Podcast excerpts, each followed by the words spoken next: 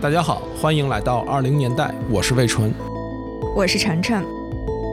一九七七年从地球发射的旅行者一号，从四十亿英里外的太空拍摄下一张地球的照片。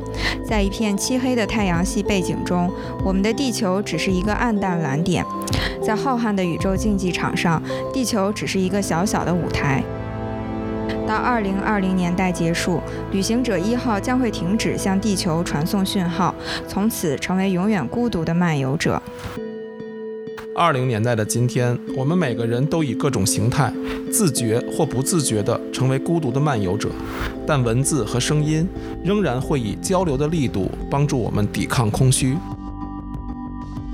历史与未来之间，思想不会独行。